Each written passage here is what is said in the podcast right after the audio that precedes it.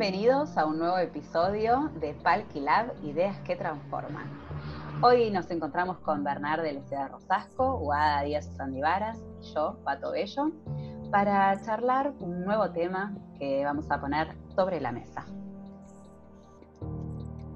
Hola a todos. Buenas tardes a todos. Acá estamos en un nuevo encuentro.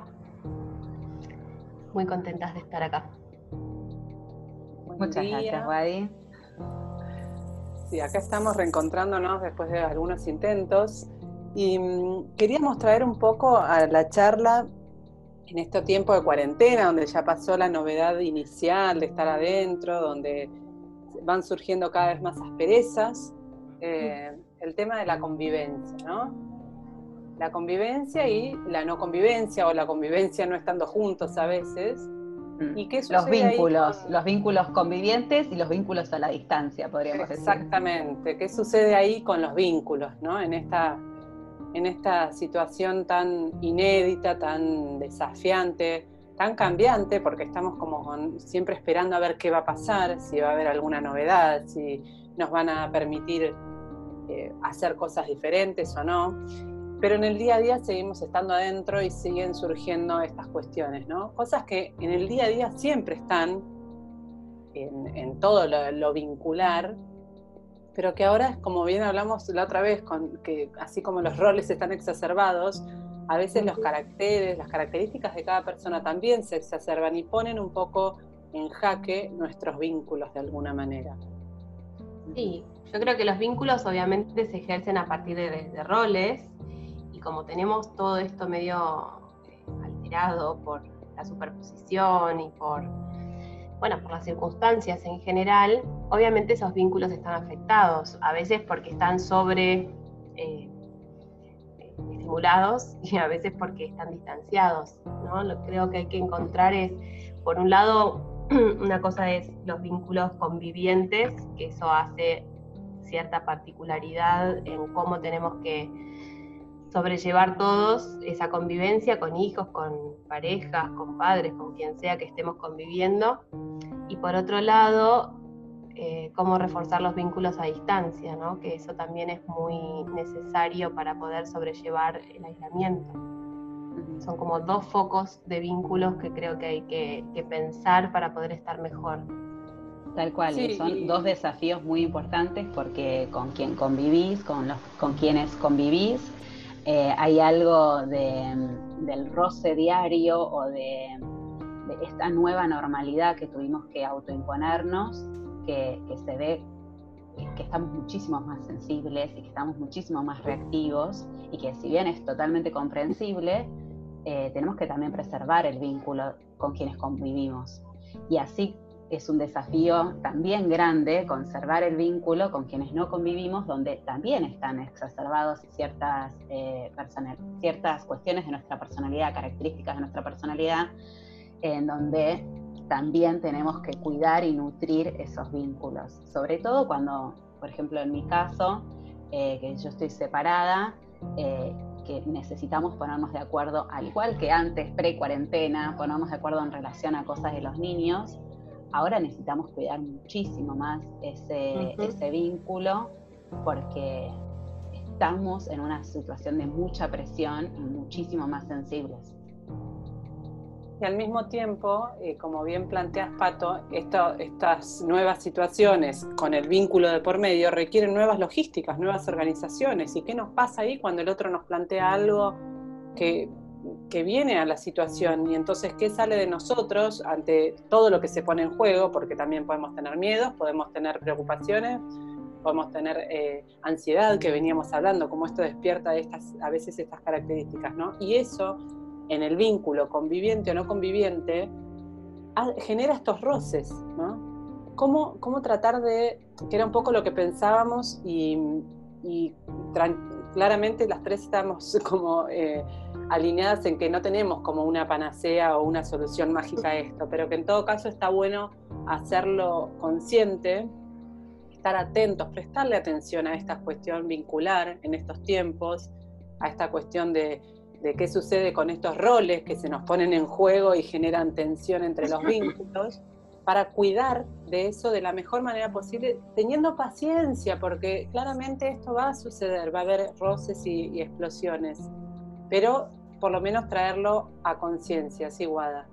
Sí, no, creo que se me, me viene enseguida a pensar en el tema del espacio, ¿no? Cómo, el espacio juega un, lugar re protagónico en relación al vínculo y espacio físico, ¿no? De, incluso quienes tenemos la suerte de tener un espacio confortable, con, incluso un poco de exterior o lo que sea, eh, hay algo del compartir un, espacio que, hace que la cantidad de horas por día y demás por más, hasta, hasta llevándose bien con el otro, haya como una necesidad de espacio propio. Entonces, yo, fanática del autocuidado, siempre vuelvo con esto, pero digo, el autocuidado es lo que nos va a permitir tener esa paciencia que vos mencionás. Entonces, tener un rato por día para estar en soledad, para estar en un espacio aparte, para tener tu momento de soledad, de, de, de aquello que te hace bien. Puede ser cualquier cosa, pero 10 minutos por día, no sé, lo que se pueda para poder juntar energía y tener de vuelta esa paciencia necesaria para poder convivir, me parece súper importante. En este sentido, Wada, eh, Marshall Rosenberg, que es eh, un pionero en, lo que se llama comunicación no violenta, que es una forma de relacionarnos con los demás de, de manera más no, por ser amable, sino de manera más justa. Eh, Marshall dice, siempre tenés que empezar por la, por el, autoempatía, por darte mucha autoempatía cuando vos estás en, un punto donde eh, con el otro no te pones de acuerdo, eh, hay necesidades tuyas que no están satisfechas, surgen sentimientos tuyos de, de enojo, de angustia, de miedo, de insatisfacción darte cuenta, como decía Ver recién, darte cuenta de cuáles son tus necesidades no satisfechas, te permite hacer peticiones más justas para con el otro. Y te permite eh, poder expresar estas peticiones de una manera más equitativa, teniendo en cuenta que el otro, tal como yo, está atravesando una situación estresante, frustrante, insatisfactoria, pero antes que yo me pueda poner en la piel del otro, yo no, puedo tener compasión por el otro si no empecé teniendo autoempatía. Eh, y esto es muy interesante porque, como vos decís, Guada, volvemos a la base del autocuidado como forma primordial. Eh, así que... como, no, perdón, y como una necesidad de salud, no como un lujo, porque yo creo que da mucha culpa el autocuidado en general y si cómo me voy a ir 10 minutos a dar una vuelta a manzana. Bueno, por ahí necesitas esos 10 digamos, si es saludable, si tiene que ver con poder seguir sosteniendo roles y sosteniendo a otros, no es un lujo, es salud. Tus 10 minutos para estar eh, meditando o leyendo o tirándote de panza arriba no hacer nada, no es un lujo.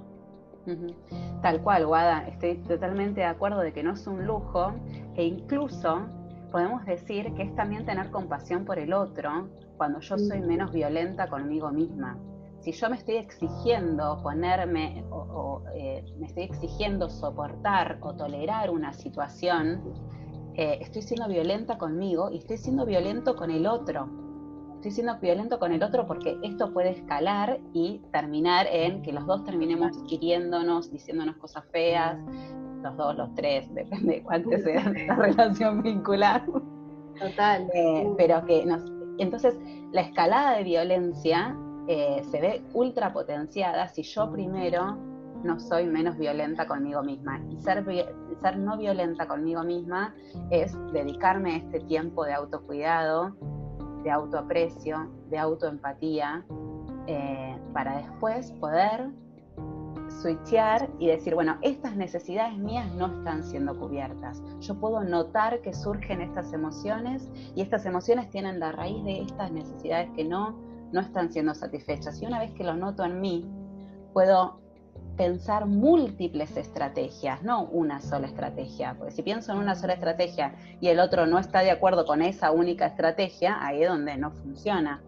En cambio, si puedo pensar en múltiples estrategias eh, en donde sean peticiones, no exigencias, peticiones. Si yo hago una petición con el otro, hay alternativa de que el otro me diga que no.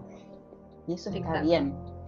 Y además te pone, te ubica en una situación donde vos comprendes que así como a vos te está pasando esto, con estas eh, eh, cosas no cubiertas, al otro también le pueden estar pasando un montón de otras cosas no cubiertas. Entonces la exigencia que yo tengo con, con el otro, por ahí puede ser mucho más eh, compasiva, en tanto entienda que al otro le están pasando un montón de cosas. Ahora, si yo sigo en la mía, eh, porque no puedo ni verme a mí, bueno, ahí se va a armar seguro situación, ¿no?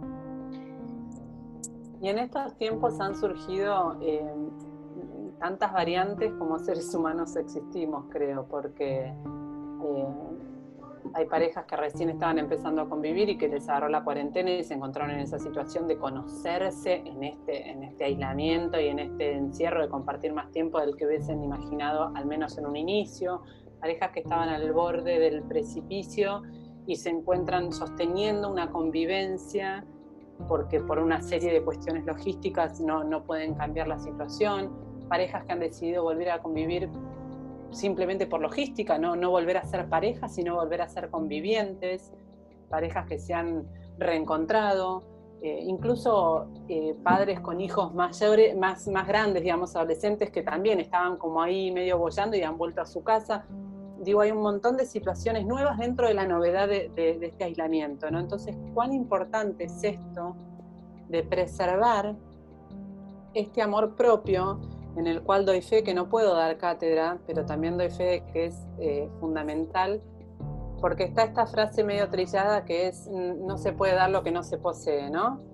Eh, para dar amor hay que poseer amor. Y por otro lado, creo que eh, además del amor, está el humor como una herramienta muy, muy fuerte que nos puede ayudar en estos tiempos y quería compartir.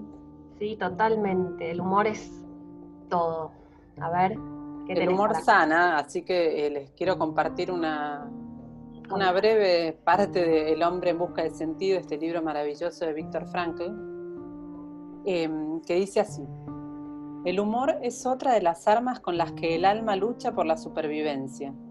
Es bien sabido que, en la existencia humana, el humor puede proporcionar el distanciamiento necesario para sobreponerse a cualquier situación, aunque no sea más que por unos segundos. Bueno, yo con esto dejo esto, este tema en el que decidimos que no íbamos a tener una conclusión, pero, pero que al menos es, interesante traerlo, ¿no?